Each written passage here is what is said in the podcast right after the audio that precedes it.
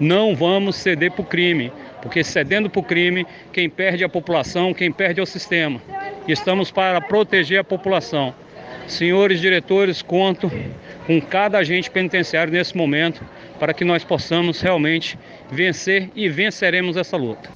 A voz de alerta do secretário de Administração Penitenciária, Mauro Albuquerque, é sobre o retorno daquilo que se pensava já ter sido superado: os ataques criminosos no Ceará.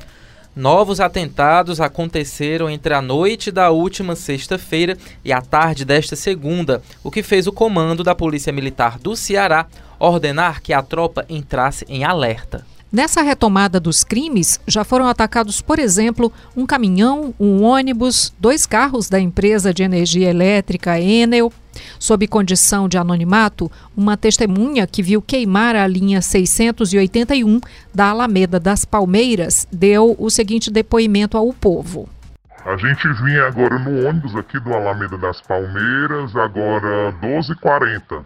Aí quando chegou no ponto final, na última parada, eles mandaram descer cinco criaturas, cinco vagabundos, armado e de máscara, um com a máscara da Casa de Papel, outro com a máscara daquele palhaço It, e os outros três não deu para ver. Já invadiram o ônibus com colchão, galão de gasolina, mandou todo mundo descer, foi uma correria, pânico, gente desmaiando, criança, pânico mesmo. A polícia tá lá, o ônibus explodiu e tá um incêndio aqui. Até agora já são mais de 10 ataques desde a noite da última sexta-feira. Ao passo que os números vão aumentando, os jornalistas do Povo acompanham, buscando entender as causas. Eu sou Ítalo Coriolano. Eu sou Maísa Vasconcelos e este é o Recorte, podcast analítico do o Povo.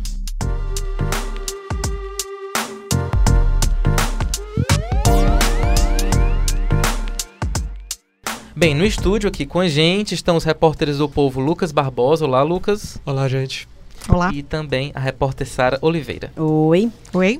Eles que estão aí fazendo a cobertura desses ataques. E antes da gente discutir melhor o tema, a gente pede para vocês, ouvintes do Recorte, seguirem o nosso podcast nos serviços de streaming e também mandar aquele recadinho para a gente no e-mail podcast.povo.com.br. Lá na parte do assunto, você escreve Recorte. Bem, pessoal, até agora, o que, é que se sabe sobre essa nova onda de, de ataques terroristas, né? Qual seria o estopim? O que que o crime está querendo agora?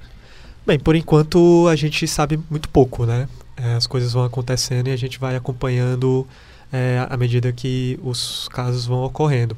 O que a gente pode já dizer é que desde pelo menos a última semana começaram a circular nas redes sociais esses salves né, atribuídos a facções criminosas.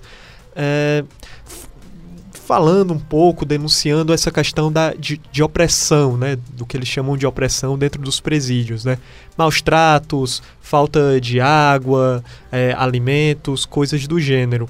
E, e de fato houve um protesto é, capitaneado por mães e, e companheiras de presos que ocorreu hoje pela manhã denunciando justamente esses casos.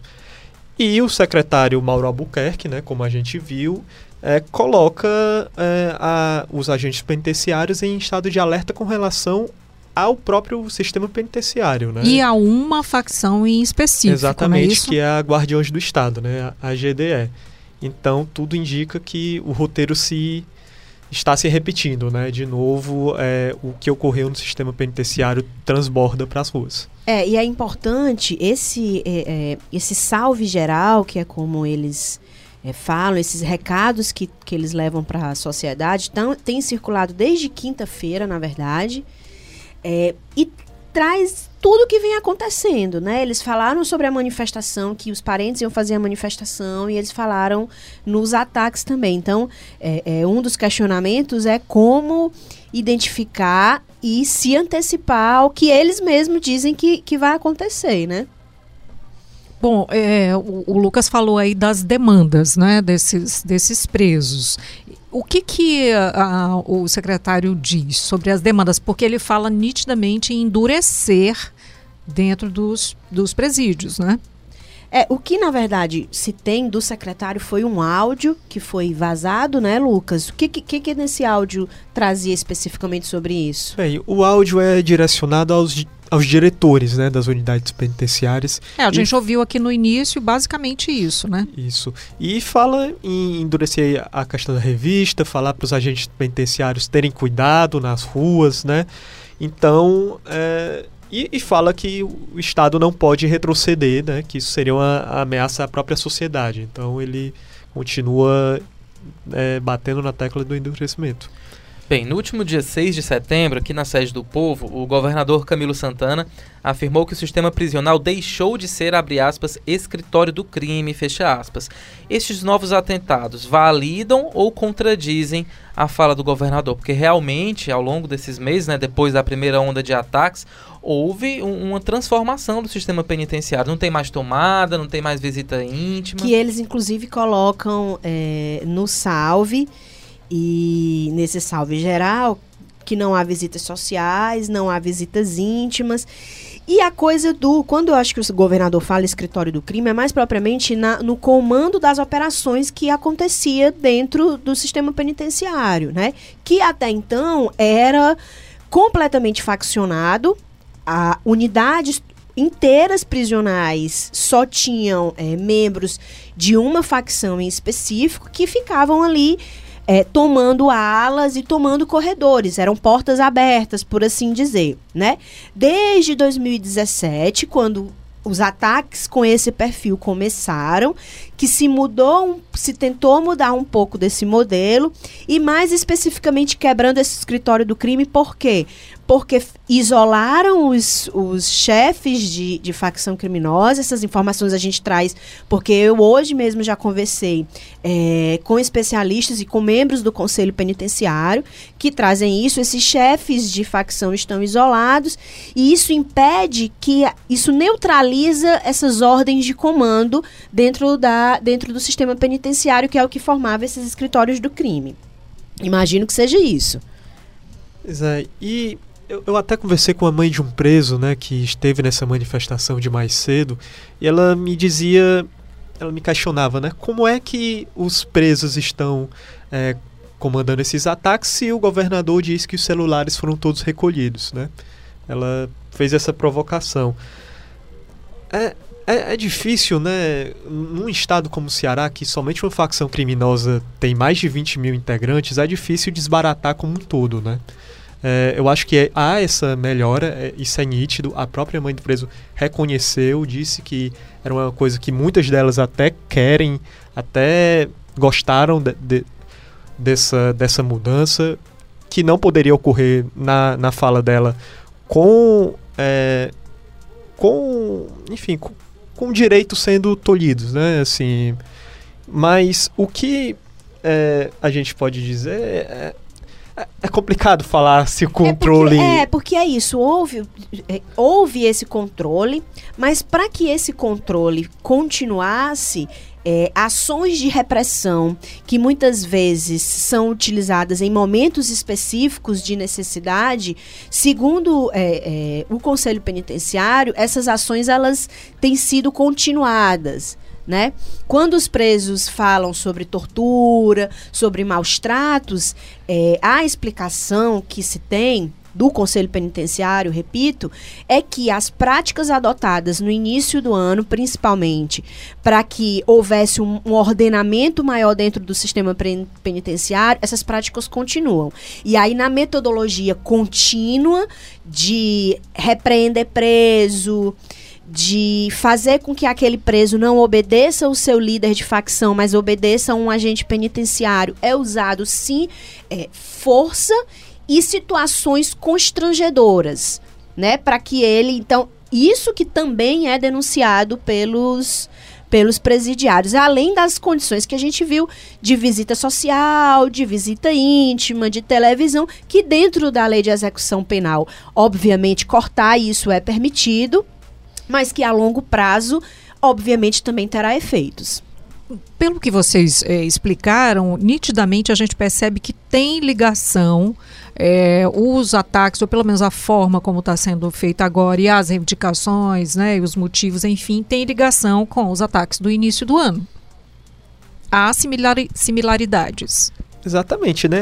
A, a, estrutura, por mais que as informações ainda sejam muito poucas, mas a estrutura é quase a mesma, né? Há um salve que primeiro vem nas redes sociais e a partir disso é em números... É praticamente a mesma forma, só que a, lá no início havia, por exemplo, a chegada do secretário, né? Eles se opunham a isso, enfim, né? É, os, e lá no início do ano houve uma a, gente teve policiais militares de outros estados que vieram, a gente teve policiais militares que saíram da reserva, a gente teve força de exército, a gente teve força nacional.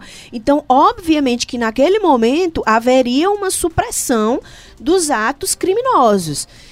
A partir do momento que as insatisfações entre aspas, é, da, do, da, dos presidiários continuam e que você não tem mais todo esse reforço, a possibilidade de se eclodir o que a gente está vendo, ela aconteceria, né? E uma coisa curiosa é que no começo do ano as facções é, fizeram uma espécie de acordo, de pacto, e todas elas participaram dos ataques, né? Por e enquanto. Se vê que possivelmente também pode estar acontecendo novamente. É, fica aí a gente acompanhando, né, para ver se realmente ocorre isso novamente. É, e se esses ataques é, permanecerem com força, provavelmente o governo deve aí pedir a ajuda do Sérgio Moro, né, da Força Nacional, porque é, é, bem mais do que claro que a nossa estrutura não dá conta dessa quantidade é, de ataques. Agora, outro assunto que vem preocupando a população é em relação à, à frota de ônibus. Né? As pessoas querem saber se vão poder voltar para casa, se amanhã vão poder ir para o trabalho com tranquilidade. Tem ônibus circulando na rua? É, como é que está sendo a dinâmica na cidade até agora? O Cindy Ônibus ainda não emitiu é, nenhuma informação concreta de que tiraria ônibus ou não. Os repórteres que estão na rua é, confirmam que há circulação. O que a gente é, é, no começo do ano não muitas vezes não via em outros ataques também, porque a gente precisa lembrar que os ataques não foram só do começo do ano, os ataques vêm ali desde 2017 e quando eles aconteciam a gente realmente via ruas completamente sem, sem ônibus, mas os repórteres que estão na rua dizem que tá, tá havendo uma circulação, mas a gente não tem um número preciso ainda. É, eu tenho aqui uma informação mais recente do, da coluna do Jocélio Leal. Ele afirma que a frota de ônibus vai ser sim reduzida. Em nota conjunta, Sim de Ônibus, e Secretaria da Segurança Pública anunciaram que a frota de ônibus aqui na capital será reduzida em função dos ataques ocorridos aqui. Ele fala de porcentagem de redução? Não, não, não fala de porcentagem. Mas hoje também a gente está falando de uma segunda-feira, um dia típico que em que o comércio está parado, né? Então já há uma redução, na verdade é isso, né? Bom, e, e mais uma vez uma concentração na capital, porém com ações no interior já, né?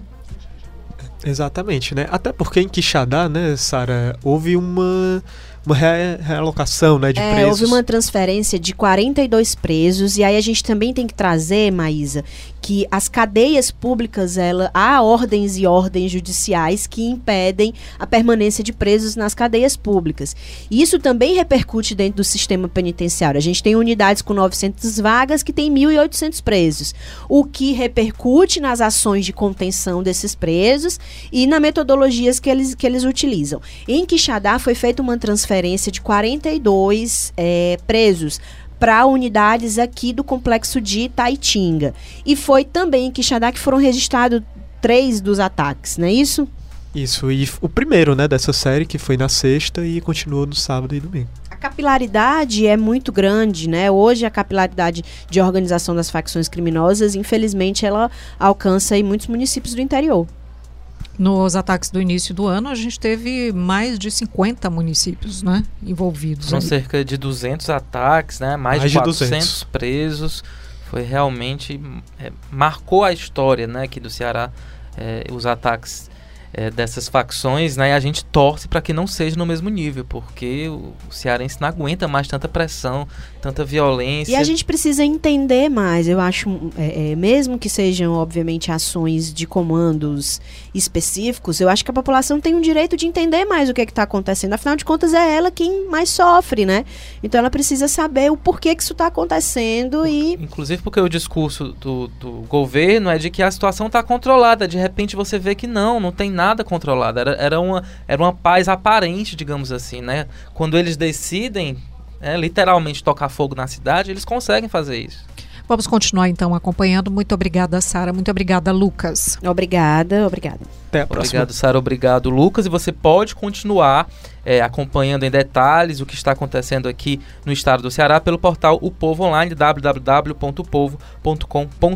Esse foi o Recorte episódio 151. A gente volta amanhã. Tchau. Roteiro e produção: Carlos Holanda. Edição e produção: Bruno Melgácio. Áudio: André Silvestre. Coordenação de produção: Camila de Almeida. Publicação e estratégia digital: João Vitor Dumar.